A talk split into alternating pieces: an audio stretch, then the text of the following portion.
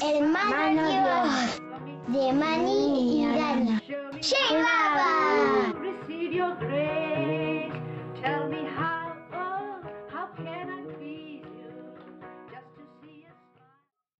La pierna que fue al cielo. Antes de irme a vivir con Baba, a los 13 años de edad, pasé mi vida en Pune con mis padres, en la casa que tenía el pozo, que ahora se conoce como la casa de Baba. En la casa de Baba teníamos una cabrita. Mamá la llamó Sundri, que significa nena bonita. Y era eso, blanca, alta y graciosa, con una campanita atada en el cuello. Cuando no estaba parada junto al pozo de nuestro patio, mirando cómo papá regaba el jardín, ella andaba por las vereditas vigilando a los vecinos. Si se alejaba mucho, mamá la llamaba desde la entrada de nuestra casa.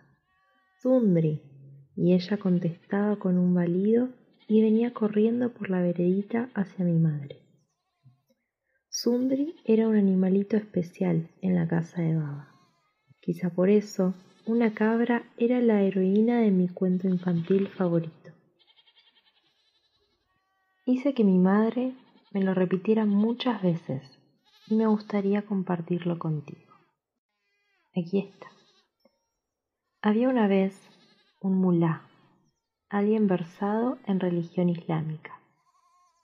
Era un hombre bueno y piadoso que asistía regularmente a la mezquita. No mentía, no trampeaba ni robaba, y se enorgullecía de esto. En ese entonces había otro hombre malo, de quien se sabía que era un bribón. Nunca rezaba, pero eso sí, robaba, mentía y trampeaba. Él sabía que eso estaba mal y por eso era humilde. Un día, el mulá sorprendió al bribón cuando estaba robando. Lo atrapó con las manos en la masa y lo llevó a la rastra hasta lo del juez para que lo castigara. En el trayecto vieron una cabra mañada junto a un palo y frente a ella, pero fuera de su alcance, había un fardo de pasto verde y fresco. La cabra tenía hambre y se empeñaba al máximo en llegar hasta el pasto, pero la soga que tenía alrededor de su cuello la estaba estrangulando. El hombre bueno vio esto, pero tenía tanta prisa para que castigaran al malo que fue incapaz de detenerse para acercar el pasto a aquel animal. La única solución sería dar un puntapié al fardo de pasto acercándolo a la cabra. Pero como todos en la India saben, o tienen la obligación de saberlo, patear cualquier clase de alimento es pecado grave. Y el mulá era demasiado piadoso como para cometer semejante pecado. El hombre comprendió lo que sucedía al echar tan solo un vistazo. Tampoco pudo detenerse, porque el mulá lo estaba arrastrando muy rápidamente.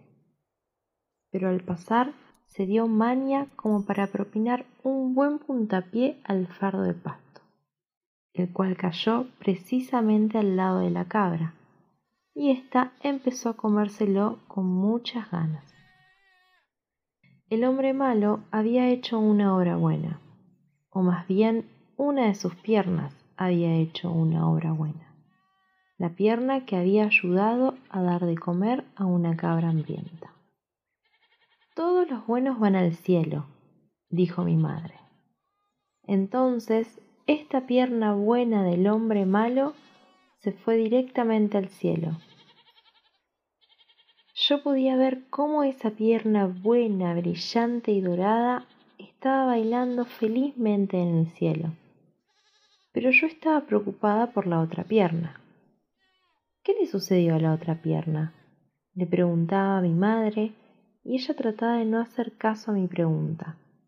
Pero yo la seguía por ahí, tironeándole la falda e inquiriendo. ¿Qué le sucedió a la otra pierna, mamá? Y ella me decía, no lo sé.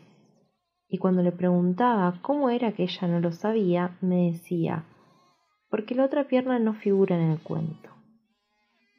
Me gusta pensar que las dos piernas finalmente se juntaron, tal vez en el cielo.